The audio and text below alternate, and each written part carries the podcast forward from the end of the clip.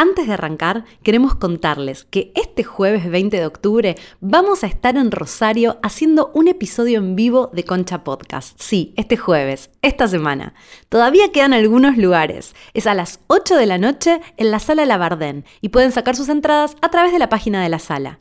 Vengan a acompañarnos, estamos muy contentas de estar en Rosario por primera vez. Este episodio cuenta con el apoyo de Bootman, el sex shop más grande de la Argentina. Ingresando el código CONCHA tenés un 20% de descuento extra acumulable en la web www.putman.com.ar y un 20% off en sus dos locales. Para mí, decirle a otras mujeres que se enojen tiene intención de que despierten, de que activen, de que se hagan cargo, de que se hagan fuertes. Para todo eso hay que enojarse, porque enojarse también significa que te importa. Malena Pichot. Y llegó la hora de jugar con el enojo para sacar todo para afuera. Estoy enojado, enojado, enojado, enojado y quiero gritar y rugir. Estoy enojado, enojado. Ahora se enojado, escucha, ¿eh? Me sirve. patalear.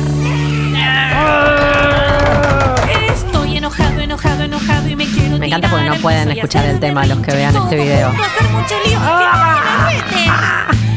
Estoy enojado, rabioso, furioso y quiero molestar. Sí. Concha.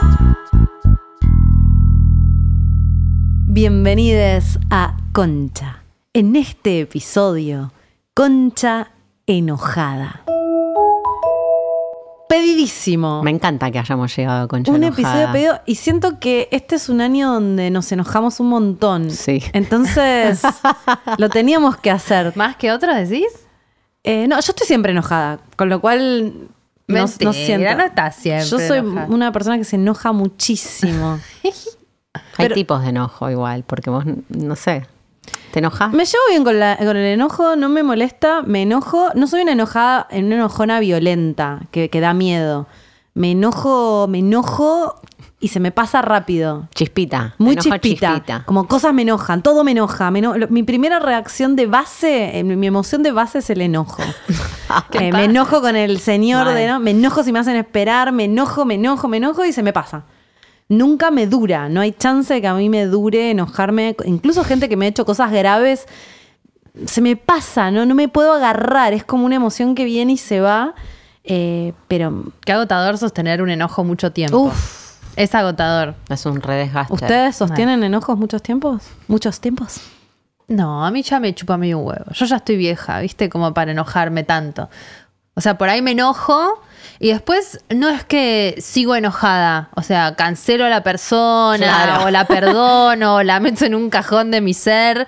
Pero, o sea, ya es como que está anulada, pero no estoy más enojada porque me lleva mucho trabajo estar enojada. Yo pensé que tenía ese recurso que me podía deshacer. No. eh, y me di cuenta el año pasado que mm, seguía enojada 20 años después por algo. ¿Con fue, za- quién? fue zarpado. Una historia que, algo que me enojó hace, sí, 20, estoy exagerando, por ahí 14 años. Y yo pensé que lo había, bueno, listo, ya está. Ya me enojé, ya me desenojé, se fue esta persona de mi vida. Y mm, volvió a aparecer. ¿Pero hizo algo? Sí, pero no a mí directamente, pero volvió a aparecer Ah, la pero persona no, o y con la persona volvió a aparecer todo el enojo que estaba encapsulado. Pero hizo algo específico y te Sí. volví- No, entonces se Pero renovó el enojo. que Pero no, es me- no, no, no, no, no. Vino, no, porque no, no era, no era hacia mí, no había, no, yo no tenía por qué estar enojada por esto nuevo. que Pero hizo enojar a alguien. Sí. Bueno, entonces ahí algo hizo y vos comprobaste que es una persona que te enoja.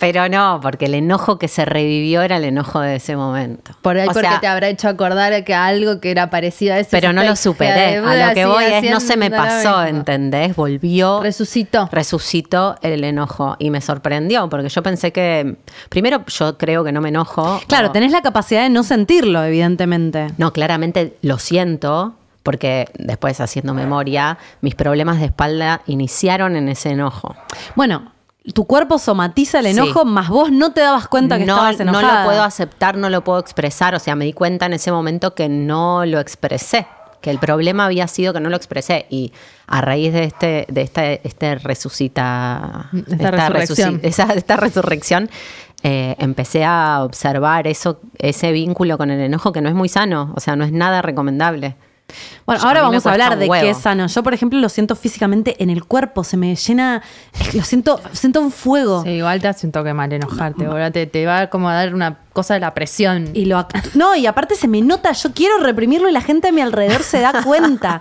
Y a veces reacciono muy mal y como se me envasa muy rápido, me mando, hago quilombo. Pero el enojo también Y a los, a los dos, tres horas se me fue.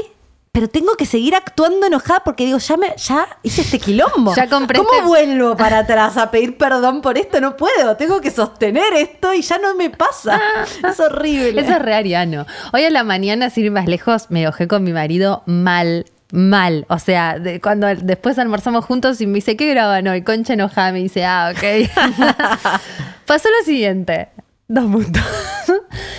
Él, estábamos durmiendo, dormimos extra. Llevé a la nena al colegio, vuelvo a estar en la cama y dije, uy, ya fue, me tiré. Falté a llover y me quedé durmiendo con él. Me despierto, bajo a hacerme el desayuno, le digo, ¿vas a seguir durmiendo no responde? Y le digo, ¿te quedas o te vas? eh, O te, o te vas, me voy al mediodía. Bueno, listo. Bajé, me hice el desayuno, subo con una bandeja haciendo ruidito, para mí el desayuno, eh, para mi oficina, y me dice, ¿me trajiste? ¿Me trajiste el desayuno? Y le digo, no. Y me dice, qué egoísta que sos. Y digo, flaco, estabas durmiendo. ¿Qué te voy a hacer un café con huevos revueltos si, si estabas durmiendo? Típico que me pide que le haga y después no baja y entonces se enfría. Me dice, ah, qué, qué, qué mala que sos. Nunca me haces el desayuno. Le digo, si me lo pediste lo hago, hermano, pero o no tengo problema. Tipo, soy tu compañera, pero yo qué tengo que adivinar. Te, te pregunté y estabas durmiendo. Me dice, ay, ¿sabes qué? ¿Sabes qué? Chau, anda. Y como que me sobra, ¿entendés? Y ahí yo dije, lo voy a matar, lo voy a matar. Le saqué la. Cuando algo te hace cortocircuito, le saqué la colcha así y le digo. ¡Hijo de puta! Si vos querés un fucking desayuno, bajás y te lo haces vos, ¿entendés? Y si querés que yo te lo haga, me lo decís y te lo hago. Pero no pretendas no decírmelo, quedarte durmiendo, escucharme abajo haciendo el desayuno, no llamarme por teléfono ni pegarme un grito y pretender que yo te suba el desayuno a la cama. ¡Estás loco! Ay, bueno, ¿qué te haces? Como que siguió medio como adolescente y no, no, no, exploté. Vos sos, vos sos la, la enojada locacha que explota. No, no te enojas, no te enojas y cuando te se te sale la cadena. Porque trato de no, porque trato de no, porque estamos juntos hace mucho, pero él, él que es un hijo de Buda, que es ariano, te, te sobra y te quema en la cabeza hasta que yo pierdo el control y le digo, ¿sabes qué? ¡Ay! Y tipo empezás a traer cosas encanta la libriana que le adjudica su enojo al ariano. Es como, es de, es de libro No, bueno, astrológico. Es como, es ese juego, ¿no? Como Claro. que él es Libra, yo soy Aries, estamos como así, ¿no? Pasándonos la pelota. Pero mm, eh, esto de que a veces es algo muy pequeño, Sí. él me decía, ¿cómo te vas a enojar tanto por eso? Le digo, no me importa lo del desayuno, me importa que vos pretendés que yo te lea la mente y encima te enojás, estás re loco, flaco, ¿qué te pasa? Mm. Eh, y yo exploto, exploto, pero te juro que lo cagaría a piñas. Le saqué la, la, la colcha porque si no le, le, le iba... Estaba con el culo medio así, le empecé a hacer como... en el culo. Le pegaste. Ah, bueno, ¿Alguna había algo medio La enojada materno. violenta. Había Sí. algo medio materno, no, yo quiero romper todo. O sea, no, es que yo cuando me enojo, eh, ahora que me acuerdo, no, no está bien. Mm. Me, eh, me voy a control. Me voy control. ¿Te acordás te el indio sale. este? ¿Vos estabas? ¿Te acordás? Cuando, cuando fuimos a Varanasi a lo del indio guru, este loco, a lo del gordo, al, al- indio que tenía una choza y nos hizo una lectura astrológica, al que era vidente. Sí, me tengo un leve recuerdo, pero yo no entré, vos entraste. Ah, lo entramos a saludar. Sí, Porque entramos a saludar, había- exacto, Yo ya había ido va, la ahí va, otra va, vez. sí. Y cuando fui con él, la primera vez que fui a India, me hizo la carta védica y me dijo, You are like a volcano. You O sea, sos como un sos como volcán. un volcán en, in- en inglés eh, indiano. You are like a volcano. You don't have to erupt. Como que No tenés que erupcionar. No tenés que erupcionar. O sea, trata de be careful with your volcanoes. Es así, cero, cien mil y cuando erupciona, eh, soy muy peligrosa. Yo no erupciono así. Yo vivo en un estado constante de Es más enojo. tipo- Sí, es más, es más chiquito. No, no soy amenazante para el resto. No, no actúo físicamente, Mm. Eh, pero sí me pongo muy mala y. Vos te pones re mala. mala y, y genero como que quiero que el otro sepa que estoy enojada y quiero generarle culpa y quiero man- manipularlo con mi, con mi enojo. Y, después me siento re culpable. Me hace mierda cuando bajo, porque en el momento no puedo, entro en una ceguera. Eso, el enojo es ¿Qué peligroso porque te ciega. Para Sí, mí es la ira te ciega. Y después enojo. bajo de ahí y digo, uy, qué pelotudo. Armo unos quilombos a veces que no, no pueden, no sé qué hacer, porque Sí, digo, pero- me fui de control. Bueno, la violencia tiene eso y la- muchas violencias eh, terminan muy mal porque uno no registra lo que está pasando en esos momentos. Eso es lo peligroso y puede decir cosas mega hirientes. O sea, mi marido me juega con mi mente, pero yo cuando le las cosas que yo le digo cuando estoy enojada, él no me las dice nunca ni enojado, ¿entendés? Y no da a decirle esas cosas. Mm. No, que le yo digo. no- es re loco, ¿no? Porque estamos viendo como distintos matices de Sí. enojo. Porque yo digo, me re enojo, pero nunca llego al enojo volcánico. No, no, no digo cosas tan hirientes, ni, ni violentas, ni tiro cosas. Es como un enojo que lo puedo contener adentro y que lo irradio con mi cara de orto. Sí, es verdad, Lo boludo. irradio. Es No, interesante bueno, saber que lo- otros también. El, Pero el bueno del saber- manejo es re Explosivo, inmediato, sí, explosivo, manejando, y manejándome enojo Es bueno saber que lo registrás. Yo pensé que no lo registrabas. Obvio que lo registro. Ah, yo pensé que no te dabas cuenta. Me lo re registro, lo que pasa es que una vez que bajo, ya no hay nada que hacer. Pero la para cagada mí- está hecha. Pero no, porque, o sea, bueno, sí, todo, todo tiene que ver con qué, cómo, porque, ¿por qué la cagada estaría hecha? No, Sí. pues ya hice, ya Está ya bien, fue- fue pero feo, ¿por qué no se puede pedir perdón? mierda. Yo creo que no me enojo porque me preocupa mucho tener razón. Entonces, eh, no, me, no me permito estallar y pedir perdón por algo después, ¿entendés? Si, si me enojo es porque tengo razón y, y Te mato. y te mato, exacto, te anulo, te aniquilo, ya no puedo tener un vínculo con vos. No sé cómo explicarlo, es como muy, es, es más violento, o sea, no es violento en la forma de expresarse, pero es muy violento lo que me provoca el enojo. Pero no, no puedo recuperarme. Pero a veces te enojas y se te pasa, o, o es así. Yo creo que no. Qué, qué miedo que Sí. se te enoje la Laura. Sí. ¿Sabes qué? Eh, Literal, yo creo que me quedo agarrada. Es como que no me puedo, no puedo volver, ¿entendés? No, no es una reacción, es como. Pero sí, con no nosotras puedo te has volver. enojado y desenojado, ¿no? En todos estos años. De... No, siempre quedo enojada. Después la no caretea, soy. pero no en realidad no No, soy. no, no, estoy pensando. Es que no me enojo, no me enojo chiquito. Mm. Si me enojo, me enojo toda. No, Como, yo me enojo chiquito. Claro, yo no me enojo reactivamente. Justo eh, a lo que vos decías, Lu, que ahora la vamos a traer, una amiga que, que- que- que labura con emociones, me mandó un par de frases para la apertura y me mandó una de un libro que dice, típicamente, la estoy traduciendo del inglés, así que por ahí, dice, típicamente sentimos tanta culpa sobre el enojo que sentimos que es necesario hacer al objeto de nuestra ira em, hacerlo como wrong, como que está mal. Así Sí. podemos justificar Exacto, el enojo. totalmente. Muy pocas personas pueden tomar la responsabilidad por su propia ira y solamente decir estoy enojado porque estoy lleno de enojo. Mm. Como necesitamos que el otro esté eh, mal, Mal, para poder enojar. Yo soy ese enojo. Como no entendí. Claro, como No- te, te da tanta culpa enojarte que el otro tiene que ser, que, que tiene que estar totalmente mal para que, no te, para que vos te enojes. Como totalmente mal. Claro, tenés que decir, él es un hijo de puta, o ella es una hija de puta, o ella me hizo Ah, algo. En vez de, yo, por ejemplo, O que el otro también esté enojado. Tiene que estar Porque es raro racionalmente enojarse con alguien que no está Claro, enojado. yo me doy cuenta que yo me enojo por cosas totalmente injustificables. O sea, yo soy la persona que tendría que poder decir, la verdad estoy enojada porque estoy llena de enojo. Porque me enojo. El otro día estacioné en un lugar en, en 11 eh, y cuando voy a estacionar no me alcanzaba el efectivo y el tipo no tenía ni mercado pago, ni débito, ni nada.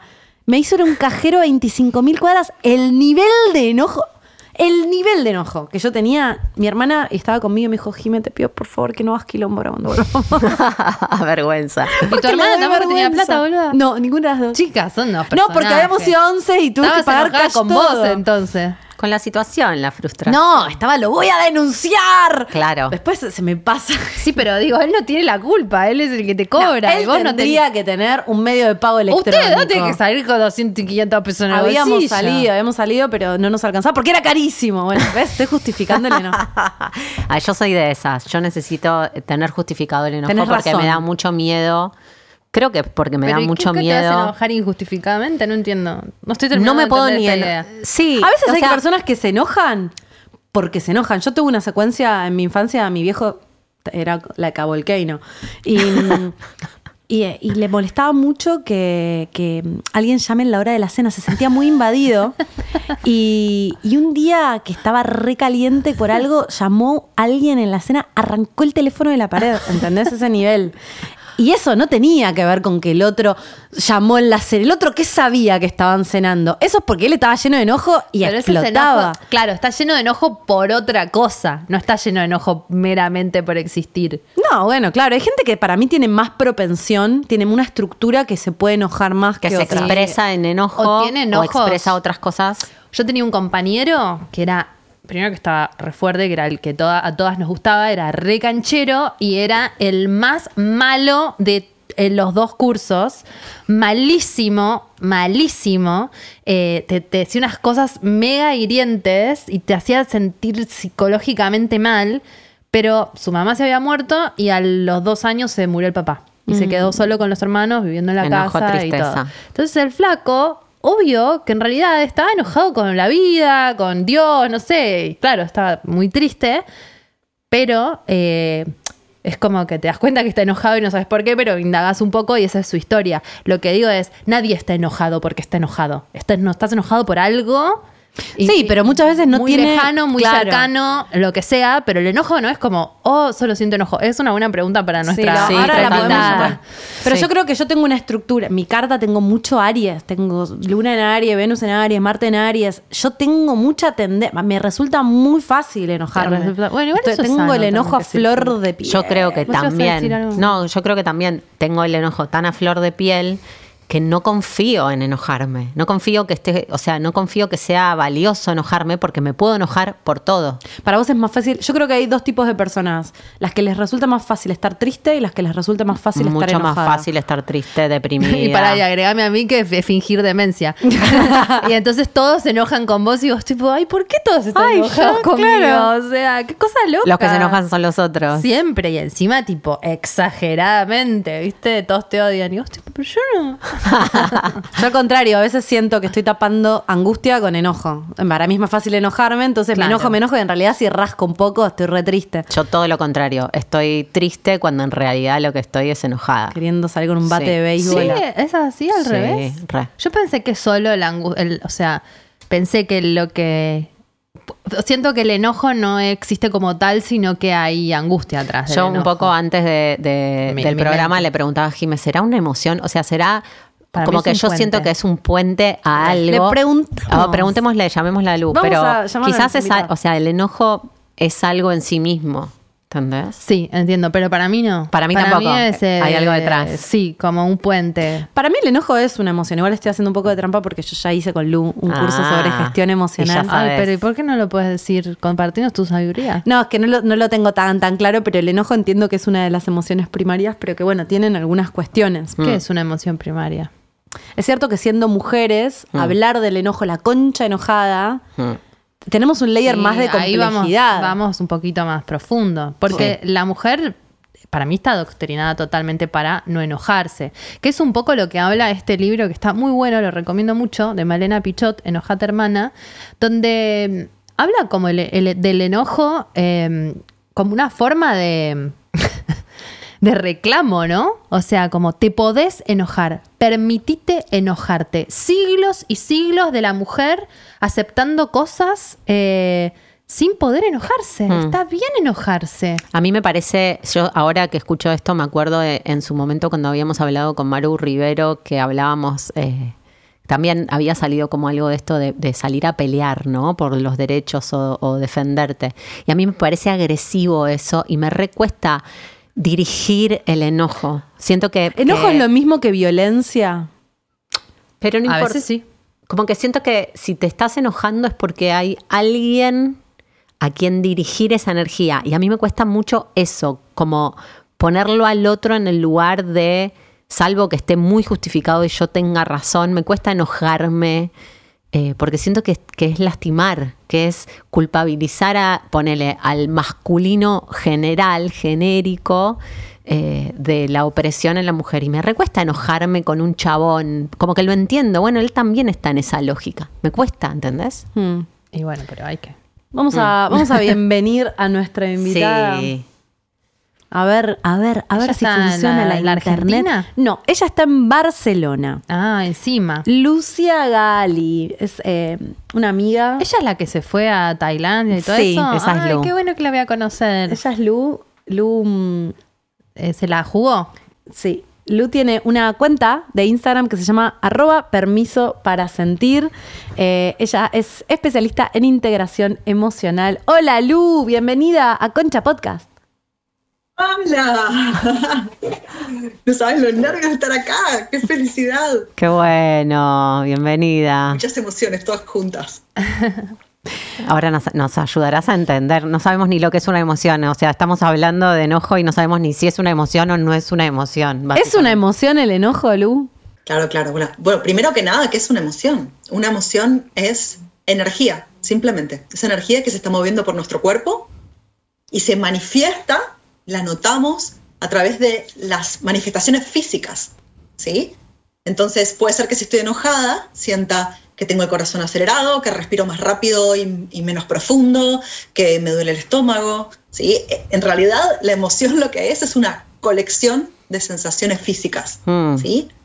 Y la razón por la que viene es para avisarme que hay algo que tengo que mirar, ¿sí? Para decirme, por acá sí, por acá no, fíjate esto, fíjate lo otro, ¿sí? Es como un. GPS, como una brújula. Porque estábamos discutiendo, estábamos discutiendo algo de que en realidad sentíamos en nuestros casos particulares como que el enojo en realidad está, eh, bueno, esto, avisando que en realidad estoy triste o que en realidad me siento dolida o lo que sea.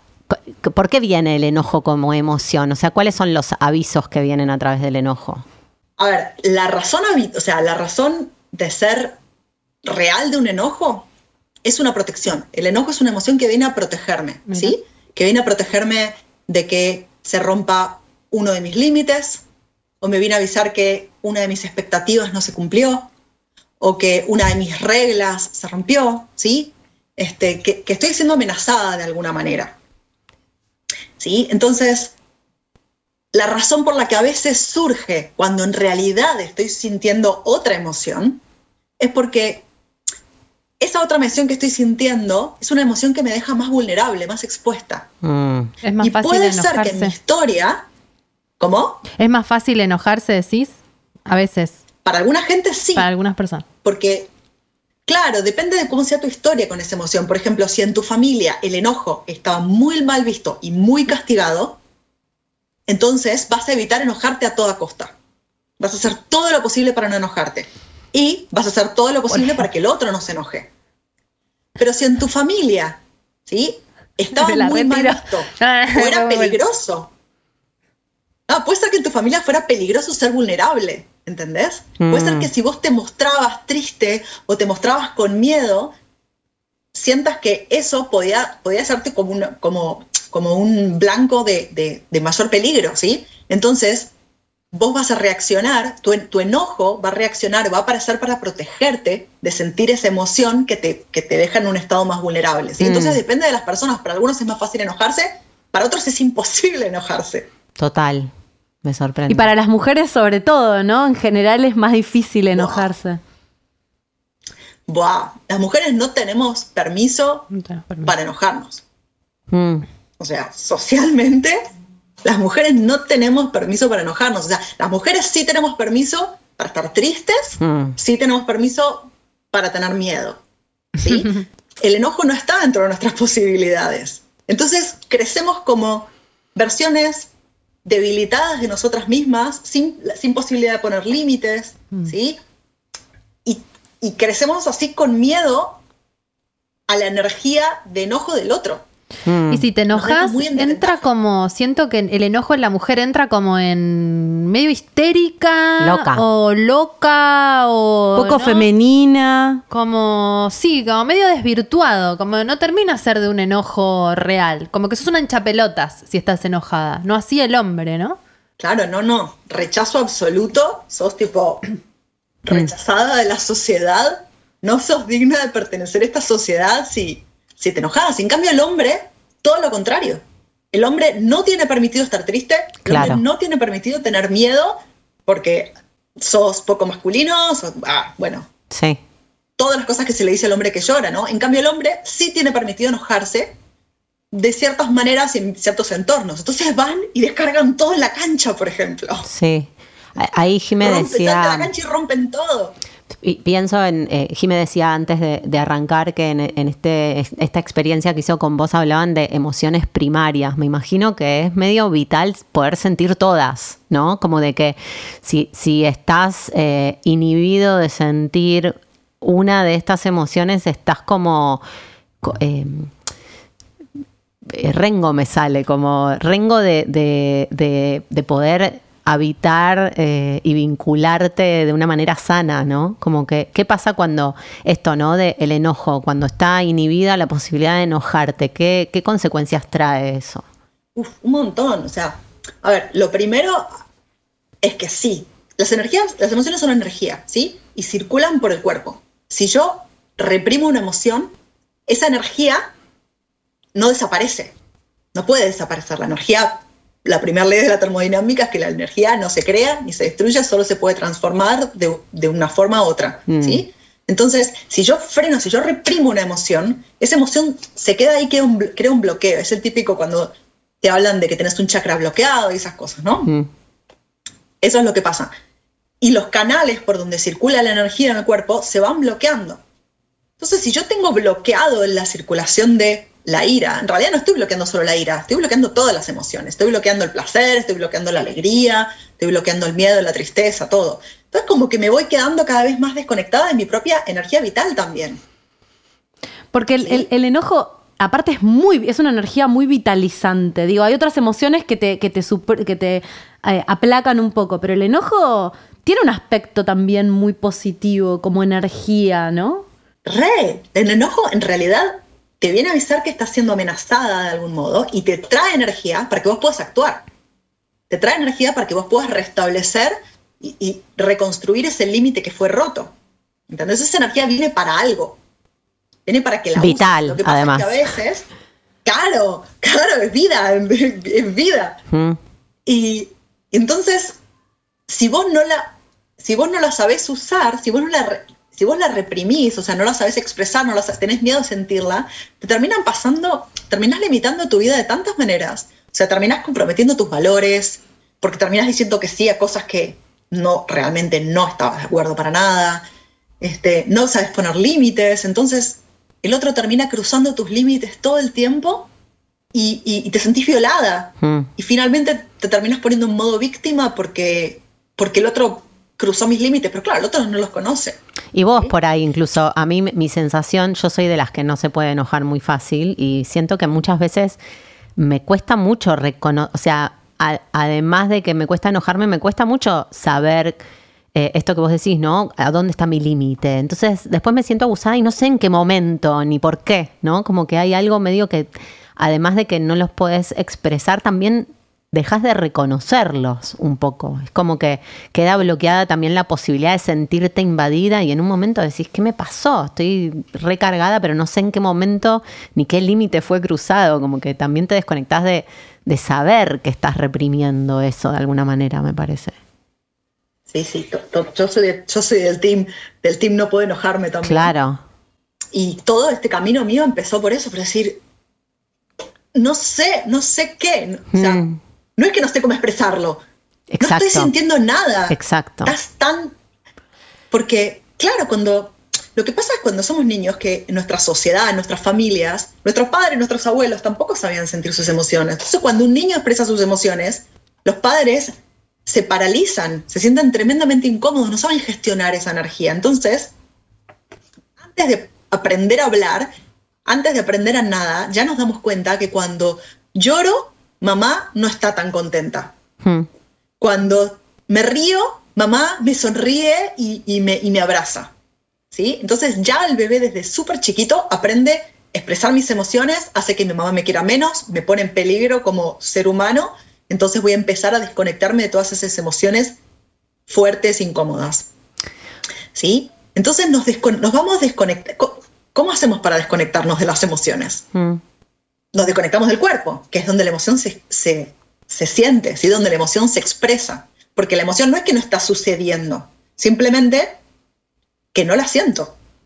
No me doy cuenta de esa, aprendo a ignorar esas manifestaciones que yo tengo en mi cuerpo, aprendo a ignorar que, más, que se me aceleró el corazón, aprendo a, ignor- aprendo a ignorar que me duele la garganta, ¿sí? Entonces nos vamos desconectando de a poquito. Y la única forma de aprender de nuevo a sentir nuestras emociones es aprender a observar a nuestro cuerpo. Porque están pasando igual. que- Es medio como hacer consciente lo que igual está pasando. Claro, no es que no existe, ¿no? O sea, tu alma te está avisando todo el tiempo, sí, esto no está bien, esto no está bien, Mm. ¿sí? Simplemente que no la escuchás. Y como. O No, lo que iba a decir es como o- tenés problemas con el límite, tenés problemas con tu límite con vos mismo o vos misma también, ¿no? Total, nosotros somos los primeros que violamos nuestros propios límites. Claro. Tengo sueño, no importa, me tomo un café, 50 litros de mate, una café aspirina. Claro. tengo hambre, tengo no, tiempo, ¿cómo bueno, después? Estoy haciendo pis, no, bueno, voy a hacer en tres horas. Mm. Pensaba un poco en esto que decías, Lu, de que, le- que el enojo es como una energía que te hace activar hacia afuera y que te hace, que es energía vital. Y claro, a las mujeres nos prohibieron accionar hacia afuera, ¿no? Si no, si no te dejan enojarte, ok, quédate tranquilita, quédate dócil, quédate en tu casa, no te enojes, porque es muy potente también. Hay mucho poder en la energía del enojo, porque es una energía que, que va hacia afuera, pero me parece que no sé si es lo mismo enojo que violencia, o, o son distintas formas de expresar algo, eh, porque hay enojos más constructivos y enojos destructivos, digo, está bien el enojo, está mal, entiendo que como emoción está bien, pero, pero a veces hay gente que se enoja y derrapa. Es que yo lo que siento que es medio la dirección de lo que está diciendo Jiménez, esto que dijiste de aprender a gestionar las emociones. Una cosa es sentirlas y otra cosa es que, o sea, como poder decodificarlas, ¿no? Porque siento los niños, ¿no? O esto, ¿no? El niño que se enoja. Y por ahí ese enojo no está representando la magnitud de lo que acaba de suceder, como que hay algo a, a- a aprender de las emociones. Sí, una cosa es sentirlas y otra cosa es actuarlas. ¿Qué Sí, no pasa sé. con el enojo específicamente en ese sentido? Porque a veces puede ser re violento. Una persona se enoja y, ha- y hace cosas que. Sí, no está, como- ¿Cuál es el límite? ¿Viste? De decir, enojate, dale, sí, expresa tu enojo. Bueno, los huevos. Te ciega también, ¿no? Claro. El enojo. Dijimos No, un montón sí, de to- cosas, perdón. Totalmente. Lo que pasa es que- No preguntamos nada. tendemos a creer que hay solo dos alternativas, ¿sí? Cuando sentimos una emoción, o la reprimimos por completo o la expresamos. Mm. Reprimirla es, me guardo esta energía y dejo que implosione y reviente todo por dentro, porque finalmente es lo que termina pasando, ¿no? No es que desaparece. Y la otra opción es expresarla, pero expresarla lo que termina pasando es que se la tiro al otro para sacármela de encima. Mm. Mm. En realidad, lo importante de las emociones es aprender a escucharlas y escuchar lo que me viene a decir, escuchar el mensaje que me trae. A veces puede ser que el enojo realmente esté respondiendo a algo que está pasando ahora. Por ejemplo, si yo me doy cuenta que alguien está forzando la puerta de mi casa para entrar, ¿sí? mi enojo va a surgir para que yo tenga energía para hacer algo para frenar esa irrupción en mi casa. ¿sí? Entonces, en ese caso, voy a actuar o sea, la acción que me está pidiendo ese, ese enojo, que es? Anda Defendete. frena esta irrupción en tu casa. Pero a veces, mi enojo no responde a algo que está pasando ahora. Mi enojo está respondiendo a algo que está súper reprimido, que es algo que viene de mi infancia. Mm, Eso hablábamos. Entonces, claro, entonces lo que tenemos que hacer es aprender a indagar, aprender a preguntarle a mi emoción, ¿qué es lo que me estás diciendo? ¿Qué es lo que, qué es lo que yo tengo? ¿Qué es lo que siento que está amenazado, que está siendo amenazado en este momento? ¿Qué es lo que necesita ser protegido? ¿Qué es lo que necesito restaurar? ¿Cuál es el límite? ¿Sí? Y a veces cuando empezás a hacer estas preguntas, ¿sí? ¿Qué es lo que siento? ¿Por qué me siento tan impotente? ¿Qué es lo que parece ser imposible? Empiezo a hacer estas preguntas y me empiezo a dar cuenta que en realidad estoy respondiendo a algo mucho más antiguo que lo que pasó en este momento. Entonces, a veces sí, lo, lo que necesita mi enojo es que yo actúe hacia el otro, Mm. pero a veces no. ¿Sí? A veces necesita que yo escuche algo que estaba reprimido dentro mío. Entonces, lo importante, para mí lo más importante con el enojo, la clave más fundamental que fue mi propio aprendizaje físico del enojo, es aprender a, re- a reconectar con estas sensaciones físicas que me dice mi cuerpo que estoy enojada. ¿Sí? Y aprender a entrenarme para sentir cuando todavía son muy sutiles y cada vez las, las vas detectando antes y antes y antes y son más, más, más, más y más chiquitas, ¿sí? Entonces, cuando el enojo viene y apenas lo empezás a sentir, vos podés poner un límite con humor, con amor, porque todavía no estás realmente enojada, todavía no tenés esa emoción que te está Tomada, que te explota. ciega, claro. claro. En cambio, si vos eh, aprend- o sea, si vos esperás a que realmente te sientas muy enojada cuando digas, sí, me molestó, pero todo bien. Típico eso que decimos. Mm. Sí, me molestó que hiciera eso, no, eh, pero no pasa nada, todo bien. Mm, Si vos te vas tragando los todo bien, los todo bien, en algún momento vas a explotar. ujú. Porque esa energía se va acumulando como una olla a presión, ¿sí? Es como cuando pones a hervir el arroz, que empieza, empieza a generar vapor adentro, empieza a subir la espuma, y si no sacas la olla a tiempo... Sí, hay un, hay un quantum de, de esa, de esa temperatura que tiene el enojo además que puedes soportar. En algún momento en algún lado sale o tiene que salir, ¿no? Porque si no, esto que decís te enferma, me imagino, el enojo. O todas las emociones Sí. reprimidas enferman. Todas, Claro. Todas. Todas las emociones reprimidas son bloqueos energéticos que se van generar, creando en el cuerpo y te terminás enfermando o empezás a tener problemas, o sea, un montón de problemas emocionales, empezás a tener problemas con los demás, o sea, por algún lado tiene que salir. Mm. Lu, eh, eh, esto que vos decías sobre, ok, me parece que estaba bastante orientado a personas que por ahí no les cuesta enojarse, ¿no? Entonces esto de, che, ir identificando el enojo, o para todos, ¿no? Porque yo siento que ya cuando me enojo estoy tomada, paso de cero a mil. Entonces está bueno esto Claro. de, ir, de irse utilizando y ir tomando contacto. ¿Qué pasa una vez que se te fue la olla? Que se te salió la cadena, te enojaste, me pasa mucho a mí, que me enojo, me toma, eh, me doy cuenta incluso a veces que estoy, que no está bien lo que estoy haciendo, estoy sobredimensionando algo, pero no puedo parar. Es como que es una bo- bola que no puedo parar eh, y después me siento re culpable. ¿Cómo gestionar después, cuando no pudiste verlo antes? Mm. Como para que eso, digo, ¿cómo, cómo trabajar eso? Bueno, esto que esto de aprender a, a gestionar, a, sen- a- a sensibilizarse y a sentir las emociones, las sensaciones muy sutiles desde antes, aplica para todos, sobre Claro. todo para el que explota, sí. sobre todo. Pero una vez que ya te enojaste, a ver, todo el trabajo de las emociones no se hace durante la emoción. Claro. El trabajo de las emociones se va haciendo en el día a día. ¿Sí? En el momento en que vos ya sentís que explotás, lo más probable es que estés respondiendo a algo que no sea lo que pasó en este momento. Mm, ¿Sí? Si el otro hizo algo que te hizo, te hizo detonar, sí, Sí. que fue el detonador, pero no es la, la dinamita. Claro. ¿sí? Esa Mm. dinamita es algo que vos traías de tu infancia. Lo más probable es que sea de tu infancia. Y casi todas estas heridas, lo que pasa es que se forman en una época de nuestra vida donde la parte lógica Mm. del cerebro y la parte, y la parte donde se guardan los, los recuerdos, que son el neocórtex y el hipocampo, todavía no están formadas. Entonces, la mayoría de, esas, de esos episodios no los recordamos, pero la parte emocional, la parte más primal, sí está formada. ¿sí? Entonces el sistema nervioso reacciona a algo que no recuerdo. Claro, no, te cuesta entender que- qué, de dónde viene, no puedes entender de dónde está viendo porque no había ni palabras en el momento en el que se formó esa herida, ese trauma. Claro, lo más probable es que no lo recuerdes. A veces sí, puede ser que sí, que estés haciendo cierto trabajo, entrando al subconsciente, puede ser que la memoria te aparezca, pero no es lo más importante. Lo más importante es aprender a darte cuenta cómo se siente en tu cuerpo cuando estás reaccionando a algo que no, que no es lo presente. Normalmente vas a, vas a darte cuenta de que tu reacción, que tu sensación es desproporcionada. Mm, El otro te dijo una cosa y vos automáticamente sentís, boom, me voy a morir. Esa es la sensación en tu cuerpo. Me voy a morir. Mm. ¿Sí? ¿Por qué? Porque tu cuerpo está generando adrenalina, cortisol, glucosa, te está poniendo en modo de lucha-huida para que vos puedas realmente hacer frente a una amenaza de vida. Mm. Entonces, en cuanto vos sientas que tu reacción está siendo un poquito desproporcionada, sepárate de la situación. En ese momento es cuando tenés que detectarlo y decir, mejor Mm. me voy a un costado.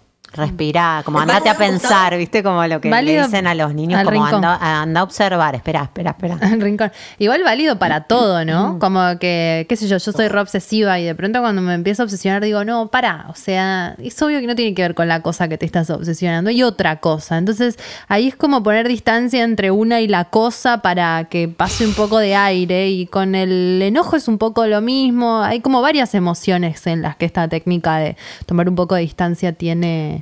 Pasa que tenés que tener un poco entrenado poder tomar distancia, porque a veces estás en el medio de la emoción y, Sí, pero es como una gimnasia. Es Sí, como dice ella, para entrenarlo. mí, años, años.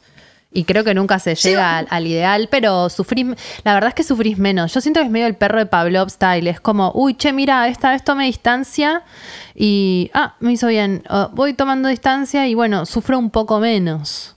Hay poco. herramientas que puedes aprender que son bastante eficientes y bastante Claro. efectivas.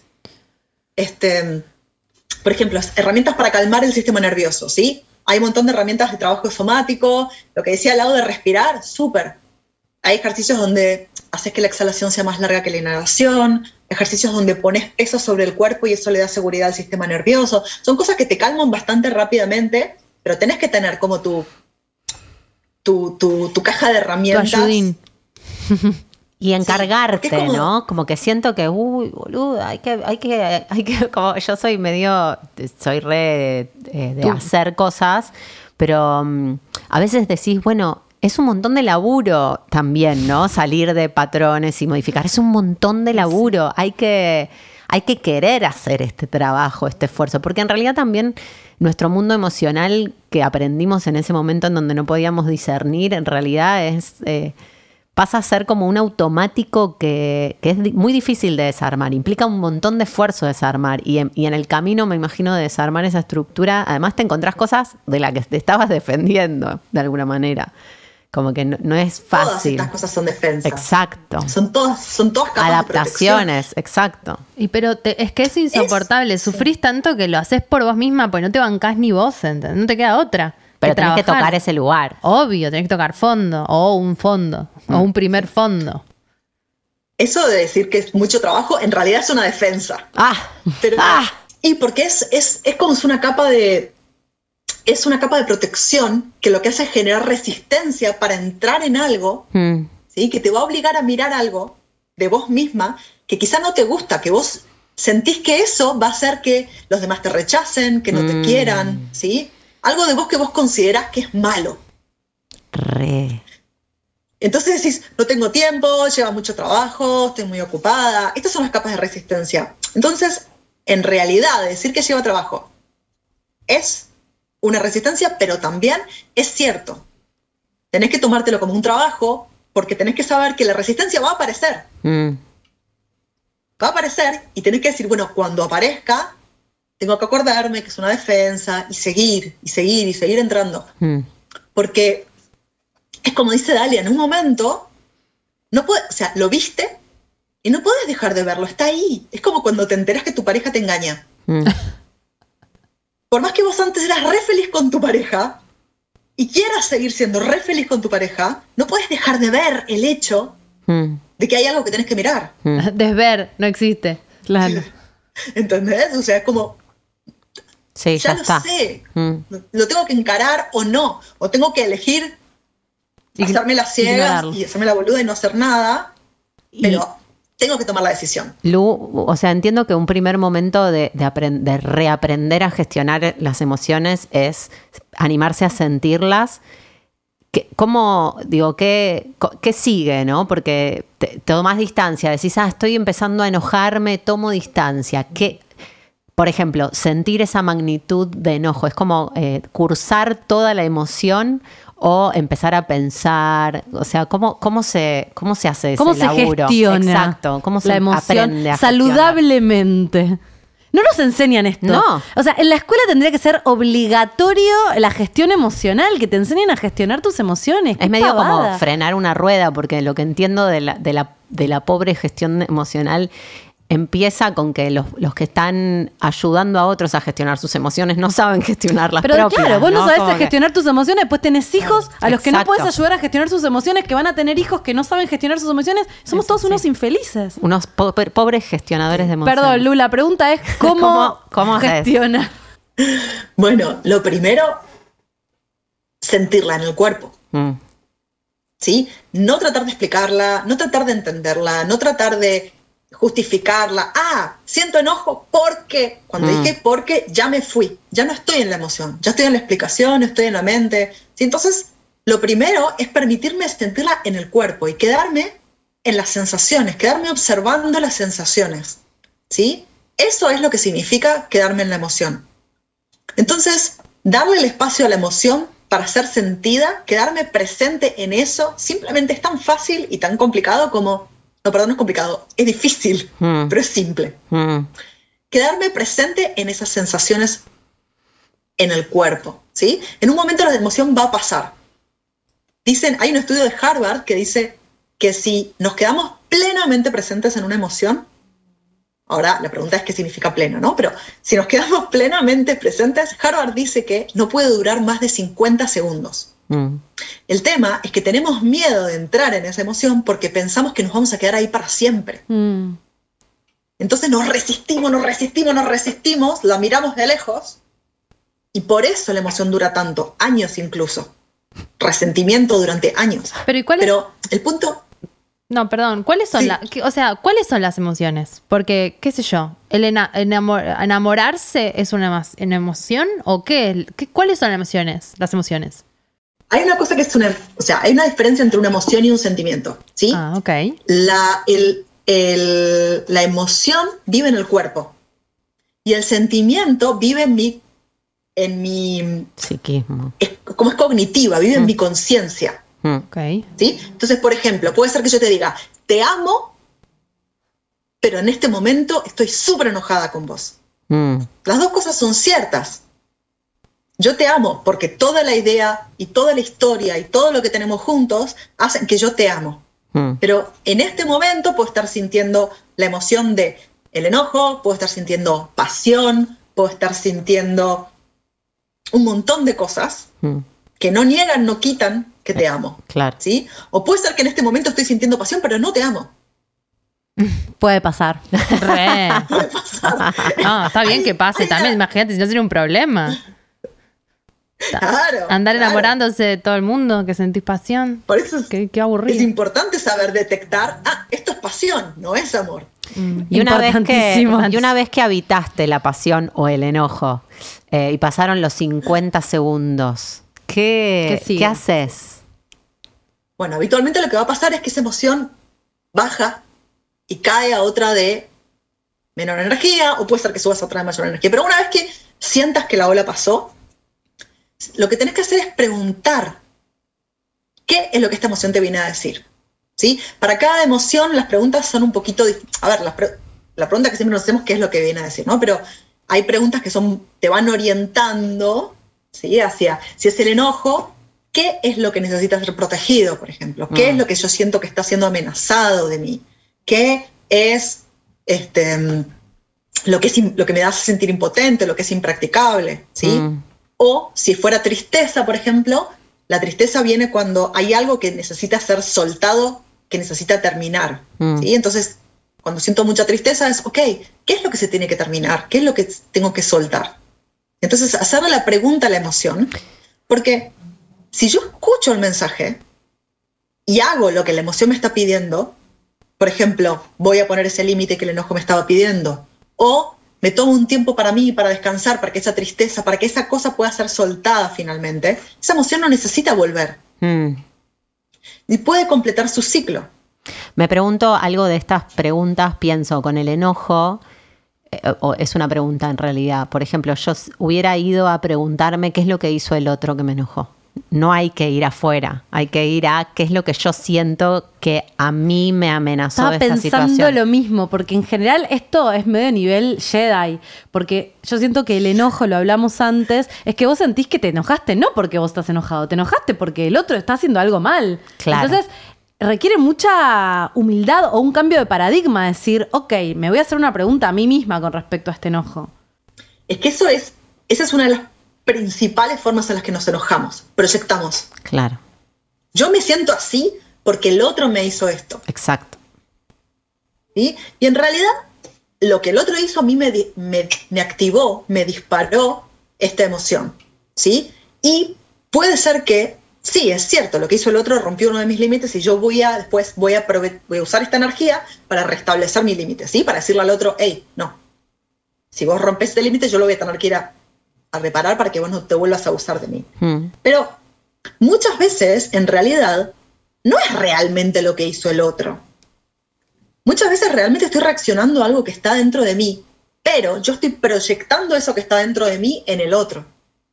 ¿Sabes qué pienso Y que... es la famosa ley del espejo. mm, Claro, no, pi- pienso que hay una diferencia en, en como en emociones y sentimientos. También hay una diferencia en que la gestión emocional es propia. Después vos podés vincularte con el otro, pero no es que vas a charlar con el otro para no enojarte. Tenés que resolver primero vos tu, tu relación con el enojo y desde ahí como el vínculo. Que no significa que el otro no haga algo Claro, que no te sea- que sea recontra meritante de que te enojes y que tengas que ir a poner un límite.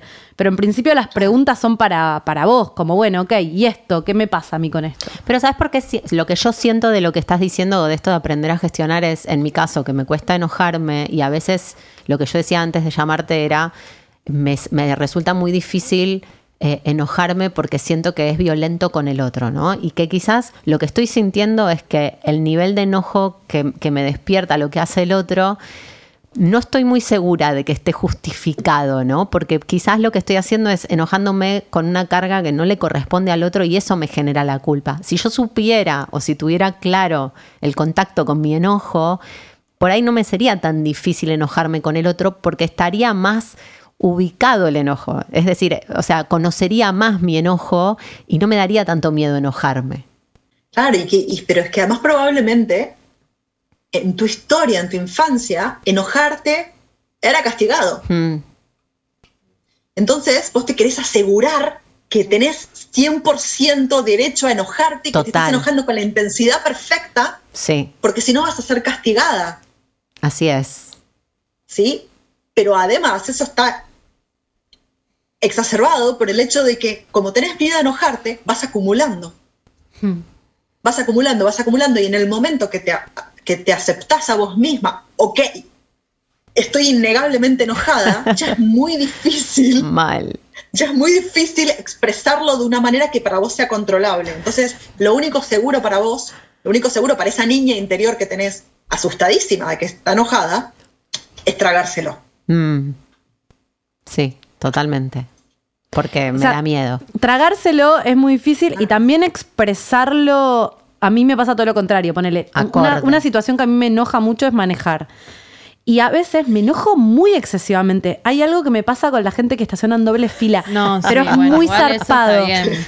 Muy zarpado, pero yo sé que está bien porque es gente muy del mal Del la que mal. estaciona en doble fila. Pero un par de veces me quedo tan mal eh, bajo la ventana, digo cosas, digo, algún día alguien me va a cagar a trompadas. Entonces, un, un par de veces me pregunto, digo, ¿para qué me pasa con esto? Porque lo que yo siento es que es gente que no, que se caga en el otro. Es que es así. Que se está cagando en mí. Estás tres cuadras re estancado y vas y porque alguien bajó a comprarse puchos. Sí, bronca, Sí. bronca. Sí, sí. Eh, pero igual siento que me puedo igual hacer la pregunta porque muchas veces dije, esto es excesivo. Esto que me pasa que me quedo mal, taquicardia, me quedo, eh, o sea, si tuviera, un- si tuviera una camioneta, siento que a veces quiero estrellar mi auto contra, contra otro. O sea, me pasan esas cosas que por suerte las puedo reprimir, pero Mm. eh, siento que también es peligroso para uno reprimir y que a veces puede ser peligroso para uno actuarla ciegamente, ¿no es cierto? Mm. Eh, Sí, sí, totalmente. Ahí lo que se me viene son dos cosas. La primera es que yo también me súper enojo manejando. ¿Por qué? Porque no tenemos permiso para enojarnos de ningún otro lado. Claro. claro, claro. ¿verdad? ¿sí? El fútbol, eh, el auto eh, y no muchos más son los únicos lugares donde socialmente hay permiso para enojarse. Entonces, toda la ira que tenemos reprimida Mm, aprovecha para salir ahí. Y quizá te estás quedando cargada, primero porque te asustás de eso que te sale de adentro. 100%. Y segundo, porque toda la adrenalina y el cortisol que te genera eso se queda dando vueltas por el cuerpo. Claro. El punto final del enojo, lo más importante es, bueno, no es lo más importante, soy, un poco exagerada, pero es súper importante aprender a descargar ese exceso de adrenalina y cortisol que está dando vueltas por el cuerpo. Que ¿Cómo? Una vez que vos Haciendo ¿Cómo? ejercicio. ¿Cómo hacer? Que circule, digo. Haciendo ejercicio. Terminar la respuesta. Claro, una vez que ya escuchaste el enojo, actuaste, ¿sí? Si todavía sentís que estás cargada, que tenés Sí. adrenalina y cortisol dando vueltas por el cuerpo, tenés que descargarlo, ¿sí? Entonces puedes hacer ejercicio. Yo siempre, eso es una cosa que yo recomiendo, pero con, con, con cautela, ¿sí? No hacer ejercicio para descargar la ira, ¿sí? Porque es, eso es lo que, lo que tiende a pasar, que en cuanto sentimos la ira surgiendo, la gente, ¡pum!, se va a correr. Mm, ¿Qué pasó? Descargué toda la energía, nunca escuché el mensaje. claro. ¿sí? Y esa ira va a volver. Mm. Entonces, espera. Primero, escuchá qué es lo que te está pasando. ¿sí? Usá la energía para lo que vino, si es que tenías que poner un límite o lo que sea. ¿sí? Y después salí a correr, Mm, para no quedarte con la adrenalina. Pues, para descargar la adrenalina, puedes salir a correr, podés hacer cualquier tipo de ejercicio, puedes bailar, poner música en tu casa y bailar, podés hacer arte, el arte también ayuda para esto, podés hacer ejercicios de, de sacudirte, de temblar, eso se usa mucho, como hacen los animales. Es muy zarpado porque hice con Tito un, un curso de adiestramiento y mm, ella me enseñó a observar el lenguaje y me decía... Tito es el perro de Jiménez. Tito es mi si perrito, no sí, es verdad. Eh, y, y ella me decía, cuando Tito, porque Tito es muy reactivo con otros perros, hello.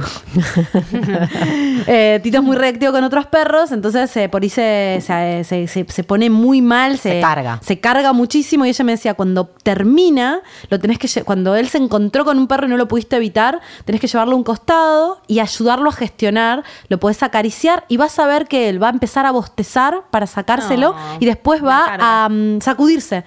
Y cuando empecé a observar que Tito hacía eso, un- se, en- se encontraba con otro perro, se carajeaban, quedaba todo cargado y en un momento cuando podía bajar, bostezaba, bostezaba y se sacudía y una vez que se sacudía, seguía. Seguía.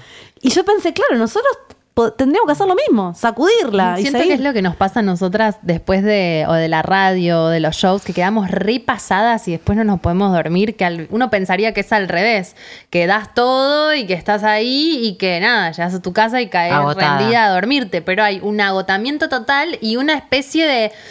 Pero también es porque mm, prendes todas las luces cuando estás ahí para hacer lo que estás haciendo y después es necesario como esto que vos decís, el cierre del ciclo de esta energía de poder eh, sa- Terminarla. sacarlo, ¿no? Porque es como que quedas como ¡ah!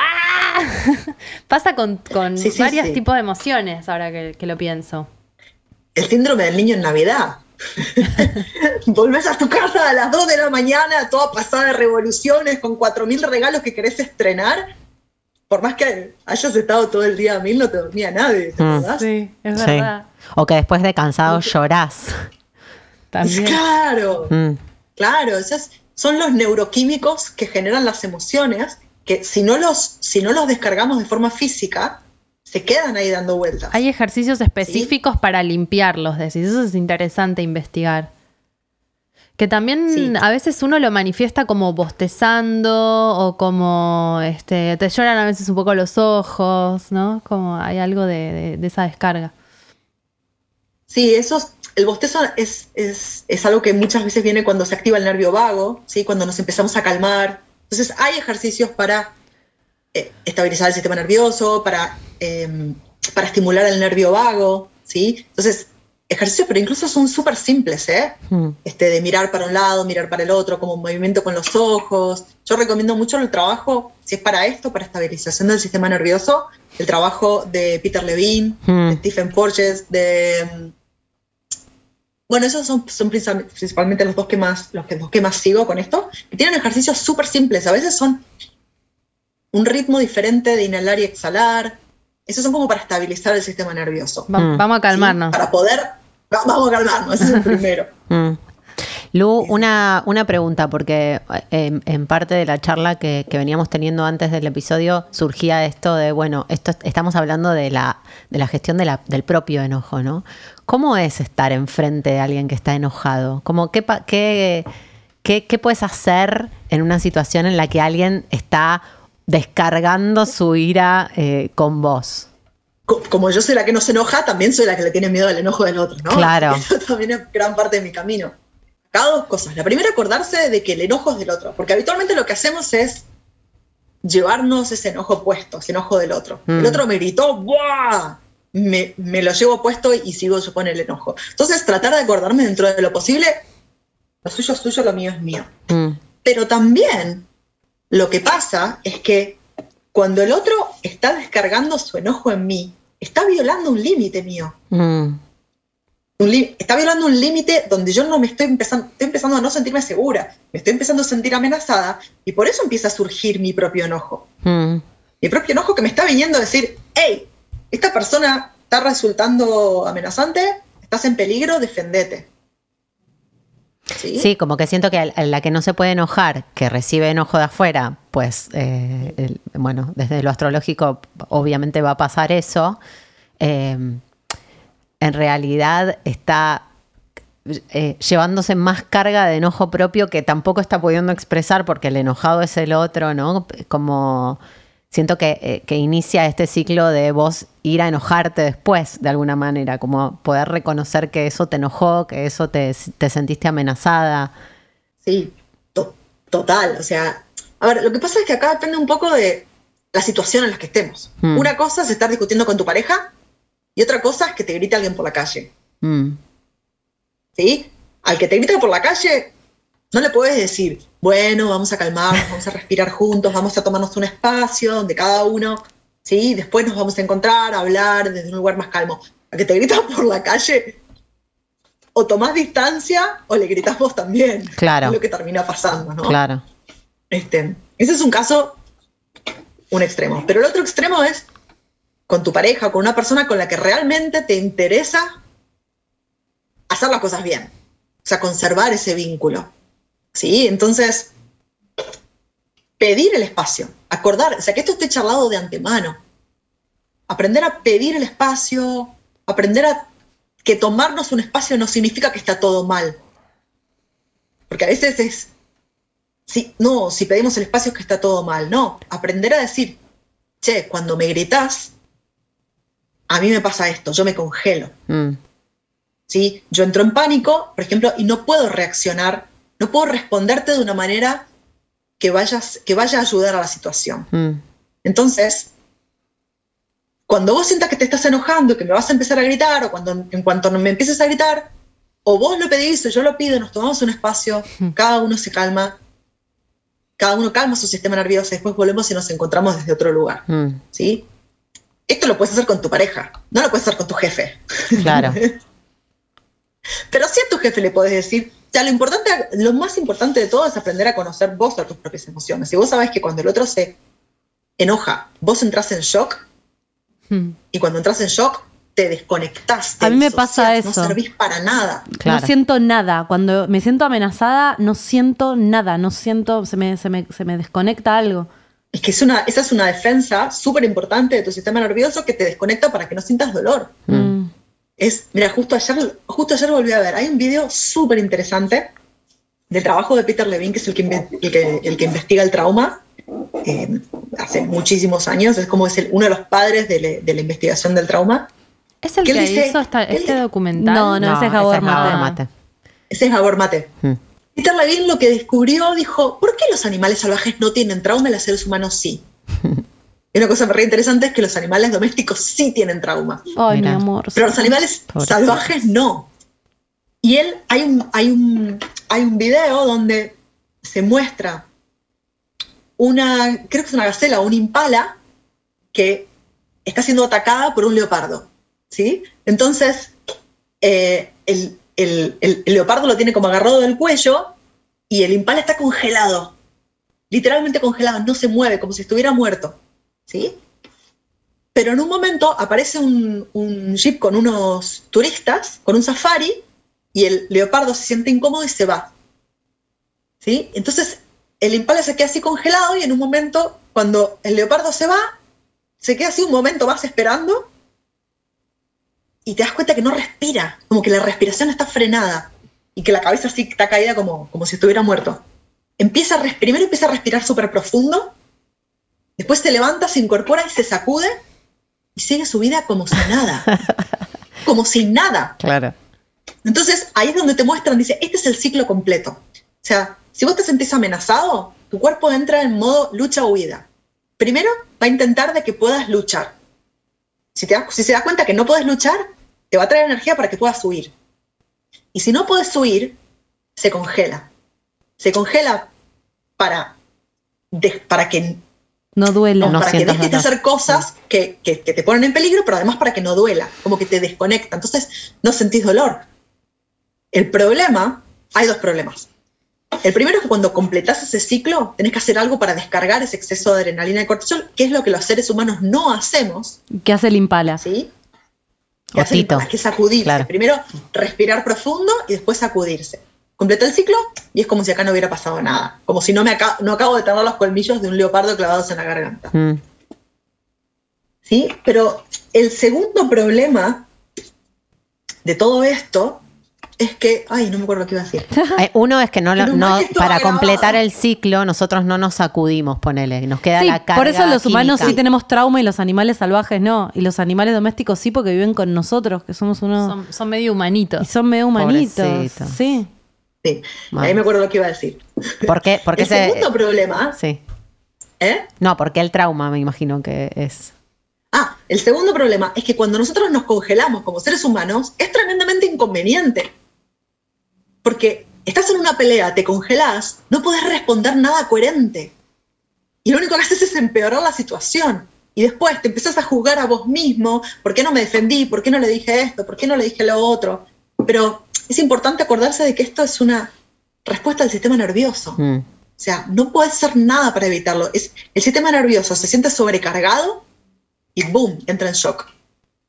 Y hay muchas personas que frente a la ira entramos en shock. mm, Sí, es nuestra respuesta porque no tenemos otras herramientas para gestionar esto porque nunca nos lo enseñaron. claro. Quizá porque en nuestra casa nadie se enojaba o porque el que se enojaba era demasiado y yo era chiquito, entonces no me podía defender. Este, porque quizá era un padre, ¿sí? Entonces no- yo no tenía las herramientas para defenderme. Mm. Quizá enojarme estaba prohibido, ¿sí? Eh, pero bueno, es muy inconveniente cuando nos pasa eso. A mí me pasa, yo, me, yo entro en shock cada dos por tres, como me congelo y después me castigo porque no...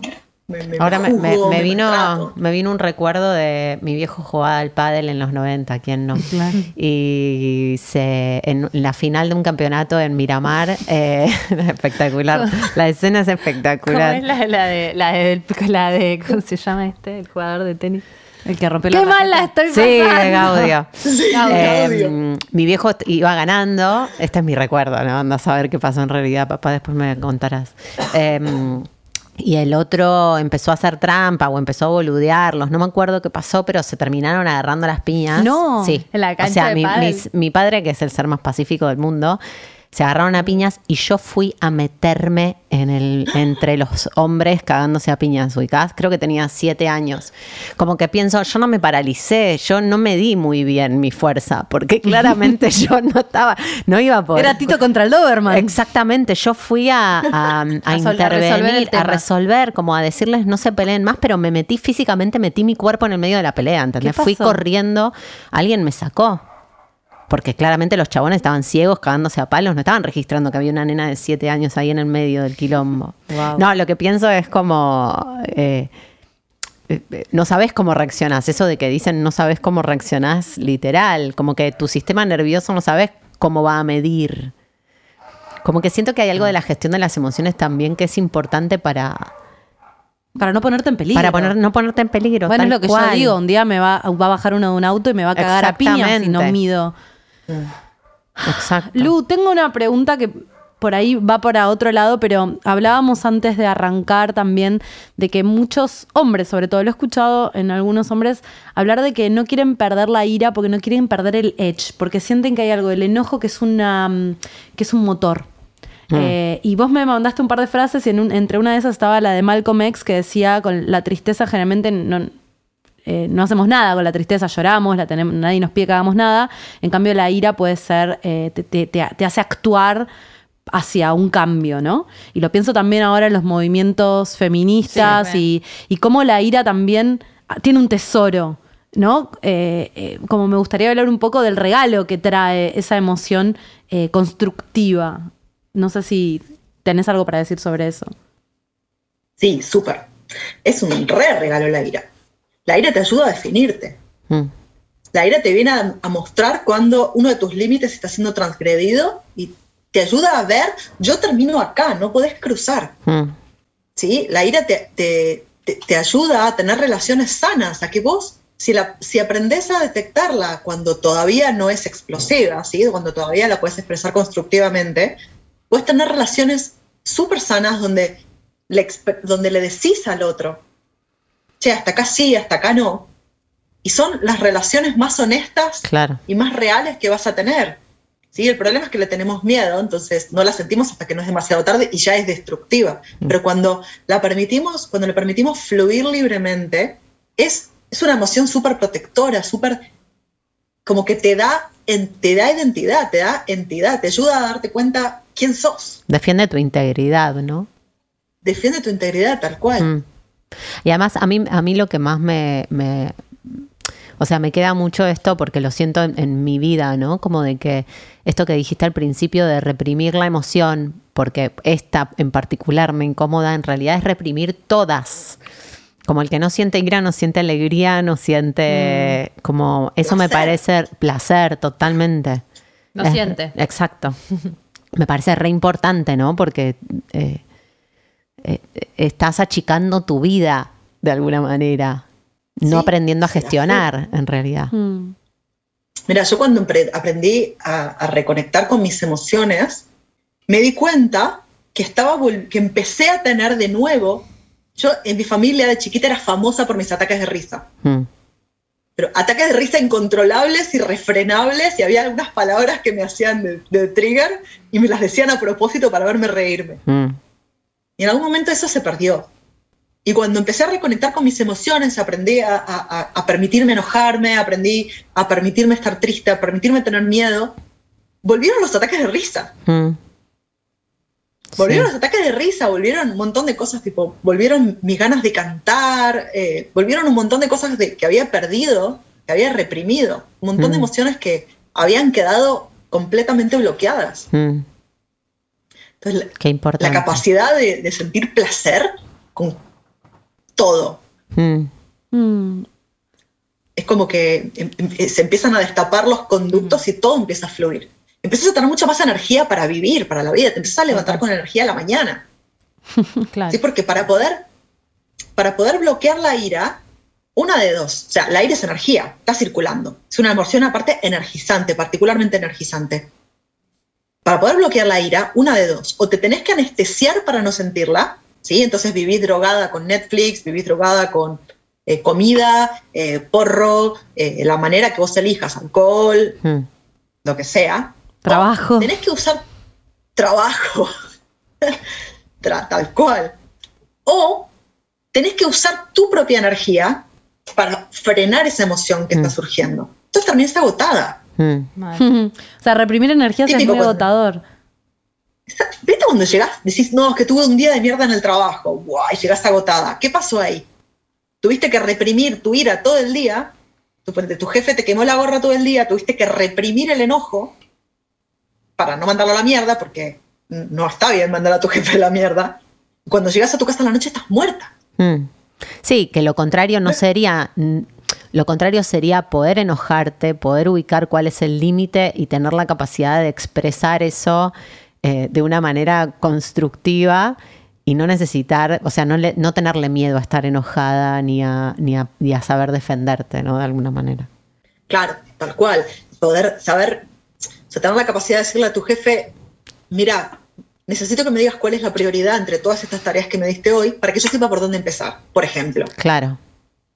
Pero en realidad, como siempre, el trabajo de las emociones no se hace en el momento, sino se, se, va, se va construyendo. O sea, tu relación con tu jefe tiene que estar ya construida sobre este, Mm. sobre este nivel de, de comunicación.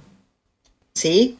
Porque si no, en el momento, o sea, si vos nunca estás, si nunca le expresás a tu jefe, che, esto no me gusta, esto sí, por acá, porque esto no me siento cómoda, necesito que me des las cosas de esta manera, ¿sí? Eh, en el momento en que tu jefe está de mal humor o está enojado, no es el momento para expresárselo. Claro. ¿sí? Mm. Bueno, Bueno, Lu, gracias. O sea, que me quedo Sí. pensando qué importante cómo damos por hecho las emociones, ¿no? Como es lo mismo que los vínculos. Me enamoro de alguien y va a funcionar, no, no hay que trabajar demasiado. Lo que me enoja, me enoja. Claro, soy así. Soy así. Soy así, soy esta persona. Claro. Lo importante que es saber que uno puede reconectar, que uno puede observar, que uno puede trabajar, que uno puede aprender sobre emociones. Y Me lo que hay detrás de eso. Claro, para tener una vida mejor. Claro. No, no, que el enojarse tiene que ver mucho con no complacer, que la mujer está Mm. fabricada y mm, este, seteada para, para complacer o para, bueno, ahí está, ahí, al servicio. Entonces, bueno, cuando estás enojada, sos medio algo que, que- que molesta, que está en contra de algo y bueno, qué sé yo. Nadie quiere que la mujer ponga un límite. Eh, Es parte, no, claro, porque además te pueden este, manipular mucho mejor. Entonces implica mm, un aceptar que no vas a complacer a todos o agradar a todos cuando te enojas. Y eso es una decisión Sí. que tenés que, que tomar. eh, es como, como si te dijera, bueno, ahora que en este instante no estoy enojada con nadie, tomo conciencia de que si me enojo hay gente que no le va a gustar. Y eso va a ser parte de este cambio, ¿no? Y eso es lo, esa es parte de la resistencia, eso es lo que te da miedo, porque al que no le gustaba que, que te enojes no solamente es al sistema, sino que probablemente era tu madre de la quien dependías y que si no, si ella no te quería no sobrevivías. Pero ¿no? por ahí también es tu compañero de trabajo Sí, que total. te pasa medio por encima y entonces te empezás a enojar y no le cabe. Como y la que- gente en general. Sí, los que más se aprovechan de tu situación son los que menos les va a gustar que, te, que te enojes. Entonces, saber que tu camino del, del nuevo enojo, que no es andar eh, Puteando. puteándote con todo el mundo, sino por ahí poniendo límites o enojándote donde había cosas que antes por ahí dejabas pasar y ahora ya no las dejas pasar más. Sí, va a traer eso Va a traer, eh, sí, es como decíamos del feminismo, ¿viste? Como hablábamos ayer Sí. y decíamos, bueno, ser feminista, ¿no? Sin meternos en el feministómetro, qué significa. Pero hay ciertas cosas que ves, que es un poco como esto del no- novio que te engaña o el marido que te engaña. Una vez que ya eh, Mm. lo viste, no lo puedes desver. Entonces hay cosas que no podés aceptar en tu vida. Y creo que con el enojo es medio lo mismo. Cuando aceptás que hay ciertas cosas que ya no vas a tolerar, las vas a tener que empezar a decir. Mm. En el mejor de los casos. No, bueno, claro, si quieres hacer el cambio, las vas a Sí, tener que claro. empezar a decir y eso va a implicar que haya gente que no le cabe. Que, Claro. Y va a decir, pero esta, ¿qué le pasaba? Que era re buena onda y ahora está medio del ¿Qué orto le pasaba? Que hacía todo lo que yo decía. Yo Claro. podía avanzar, avanzar. Claro, y ahora no puedo avanzar más. Sí, O, abandona cosas, ¿viste? Yo creo que el enojo también tiene mucho de, no, esto yo no lo quiero más. No sé, Sí. soltás cosas que antes no, por ahí no soltabas. Mm. Trae muchos cambios empezar a, Sí. a enojarse. Me parece que como que escucho lo que decís y siento también que las personas que, como yo, que tenemos una identidad muy que se enoja, como yo estoy también muy, muy agarrada ahí, poder comunicarte bien y poder disolver el enojo, a veces también es medio amenazante, porque si yo no soy este ser que está en tensión y enojada, ¿quién soy? ¿No? Como es, es recontra profundo cuando empezás a tirar de este tipo de emociones tan básicas. Sí, porque redefine todo tu sistema de, de, de adapt- o sea, toda tu forma de ser Claro, que está adaptada adaptada al- al mundo. Al Claro, mundo. y, a, y a relación a tus miedos. fuiste. Exacto. Sí. Pero bueno, eh, también es cierto que eso que como es re loco porque es como dice Lu del trauma. Eso fue en un momento de la vida que tuviste que hacer eso para sobrevivir. O sea, no enojarte o ser complaciente. Sí, que ya está, ahora ya sos una adulta, estás a salvo.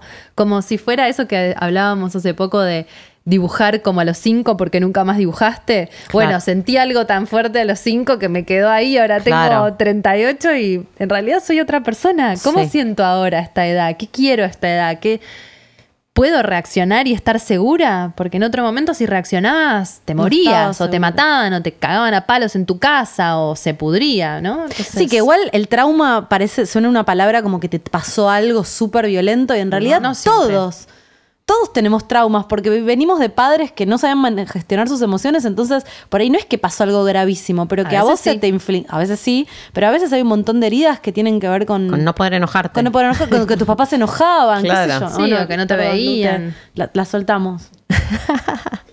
Estás ahí. Yo chocha, como si estuviera escuchando el episodio. el podcast. Y sí, vamos cerrando con Lu ahí. vivo. Lu, ¿querés decir algo más? ¿Cerrar con algo antes de que nos despidamos? Sí, una cosa que se me vino recién mientras hablaba Dalia es que, a ver, aprender a gestionar nuestras emociones da trabajo, Mm. pero es un trabajo súper liberador. Porque a medida que lo vamos haciendo, nos vamos liberando de capas que venimos cargando, y cada vez podemos ser más nosotros mismos. Pero también al mismo tiempo significa aprender a convivir con incomodidad. Mm. ¿Sí? Porque las emociones son incómodas por diseño. ¿sí? El miedo, por ejemplo, es incómodo por diseño, porque viene a decirte, che, acá no estás a salvo, necesitas irte. ¿sí? Entonces yo tengo que aprender a sentir esa incomodidad en mi cuerpo y darme cuenta que tengo que accionar desde ella. ¿sí? Entonces, aprender a poner límites también significa aprender a convivir con la incomodidad, aprender con- a convivir con la incomodidad de que el otro está incómodo, Mm. Claro. ¿sí? Y de que no es mi responsabilidad sacarlo de esa, sacarlo Eso. de esa incomodidad. Mm. Y, que, y que si yo demuestro, pongo un límite o enojo, pero no enojo como excesivo, sino como Listo, acá estoy yo. disgusto, ¿no? O, o rechazo a, a eso que el otro... Al otro no le va a gustar. Y hay que vivir con eso. Mm. Y es algo que va a pasar sí o sí. Mm. Sí. Está bien. Entonces, trabajar con las emociones es aprender a convivir con la incomodidad y aprender a que está bien, está- o sea, Es parte. está bien estar incómodo, porque esta incomodidad viene a, a guiarme, ¿sí? Mm.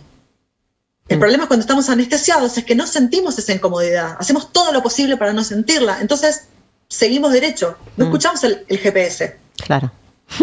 Así terminás. Exacto. Entonces eso, no le tengan miedo a la incomodidad. Está Claro. buenísimo. Muchas gracias. ¿Dónde te encuentra la gente para charlar con vos, para Ay, tomar tus talleres, para este seguirte? Me encuentran en Instagram en arroba permiso para sentir. Permiso guion bajo para guion bajo sentir. Me parece muy bueno el nombre. sí, ¿no? Sí. Muy Ah, zarpado, muy lindo. Qué bueno. Gracias, Sí, Lu. sí. Una genia. Gracias, chicas. Muchísimas gracias a ustedes. Gracias. Gracias, amiga. Les mando un beso enorme. Adiós. Chao. Chao. Bye. Qué amor. Qué Sí. interesante. Yo Sí. hice con ella un taller eh, como un inicial muy sencillo de gestión emocional. Che, ¿qué son las emociones? El niño interno, ¿qué pasa? Uy, me detonó. Eran cuatro encuentros, creo, y terminé como, wow, Mm. no puedo creer todo lo que hay, todo lo que... Todo está diseñado para que no sintamos. Exacto. O sea, todos los, este, esto, el teléfono, las redes sociales, eh, todos los audiovisuales, eh, las drogas. Sí, son mecanismos de, de defensa. Me- son me- sí, mecanismos que te, que te de- despegan Te de la emoción, te desconectan. desconectan de- del cuerpo, Mm. en realidad. Sí. Del- Casi que todo puede ser usado como un el trabajo, Claro, el sexo, todo. Básicamente tenés que identificar qué cosas haces más como mecanismo. Bueno, no les voy a spoilear, hagan el No. curso. Bueno, bueno, muy pero bueno. también tener. eh, yo siento que, que es interesante lo que ella dice de volver al cuerpo, porque no, Mm. está, no habitamos el cuerpo, no la, la- no habitamos la conciencia corporal. Y ahí está la alarma. Y para mí la clave de esto es darte cuenta antes de que sea demasiado tarde. Sí. Sí, sí, saber sentir. Yo creo que si vos vas haciendo mini cosas, eh, Te vas dando cuenta. te- no llegás a, los volcanoes. Claro. A, a enojarte tanto eh, de la nada, ¿no? Mm. A mí me Ir pasa que respondiendo esas pequeñas alarmas. cuando, cuando me enojo, es, es un enojo muy de un diálogo conmigo. Y me, y estoy- y me enojo y me cargo y me cargo y me cargo. Y me ha pasado algunas veces de, en el momento en el que efectivamente puedo tener un diálogo con el otro para expresar qué quiero, qué necesito o cuál es mi límite, y el otro lo recibe, desaparece el enojo. Eso que me parecía... Ah, porque circula. circula, hay algo que poder decir, yo me enojo mucho, pero siento muy amenazante decirle al otro que me enojo. Claro. No lo puedo decir.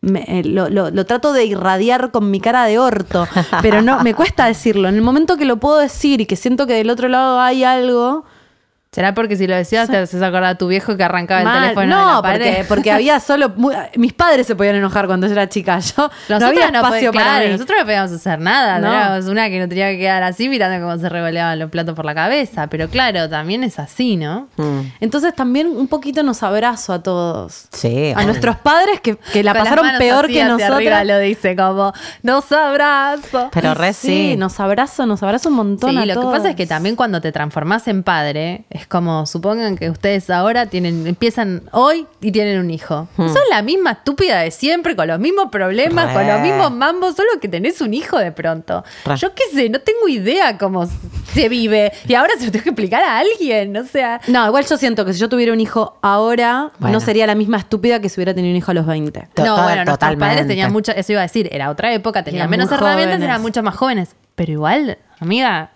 vos tenés miles de preguntas sobre Obvio. la existencia. No, no, la voy a cagar seguro si tengo un resuelto. hijo. Pero digo, como que uno a veces se siente que los padres algo, y en realidad los padres son unos pobres flacos que están haciendo lo mejor que pueden, y Sí, bueno, así y- está y en todo. el mejor de los casos, nosotras nos estamos pudiendo hacer estas preguntas porque algo bien hicieron también, Sí, ¿no? 100%. 100%.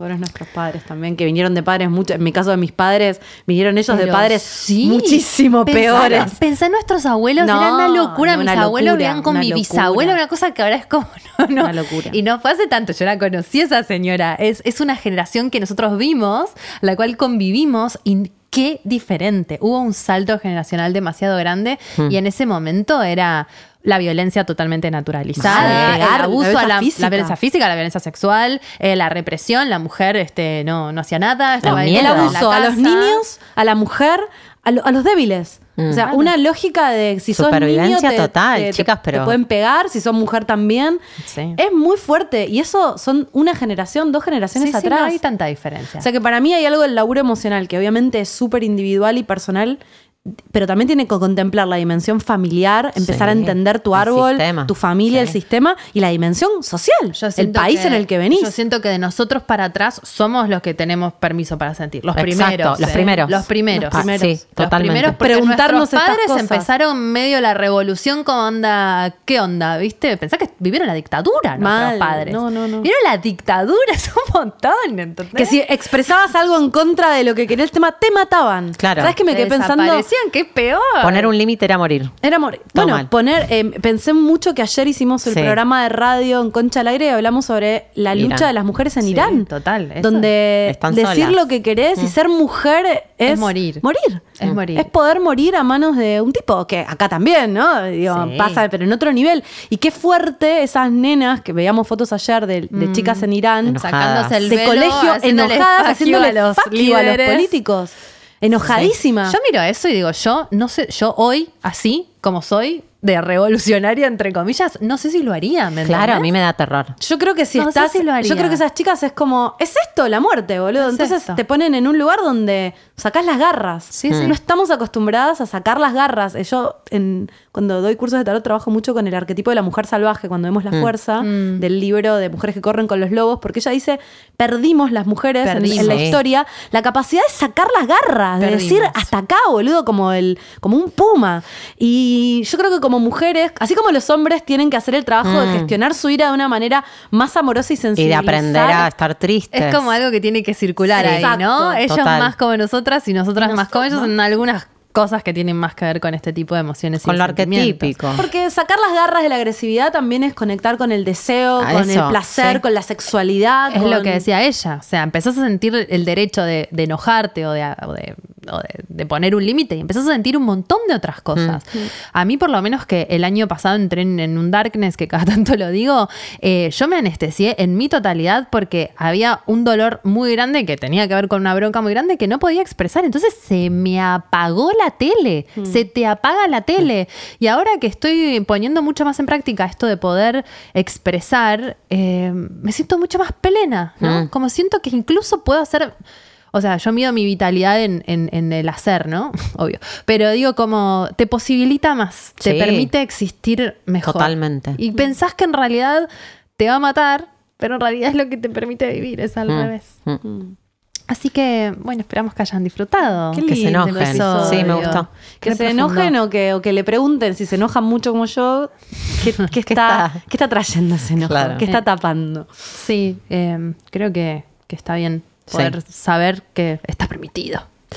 Así que nos encuentran a todas en nuestro Twitter en arroba conchapodcast y bueno, si están ahí en Spotify denle clic en seguir, Sí. eh, en la campanita para enterarse de todas las novedades. Eh, estamos en YouTube también en barra concha podcast y mi nombre es Dalia Walker, me encuentran en Instagram como arroba la Dalia y en Twitter como arroba la Dalia A.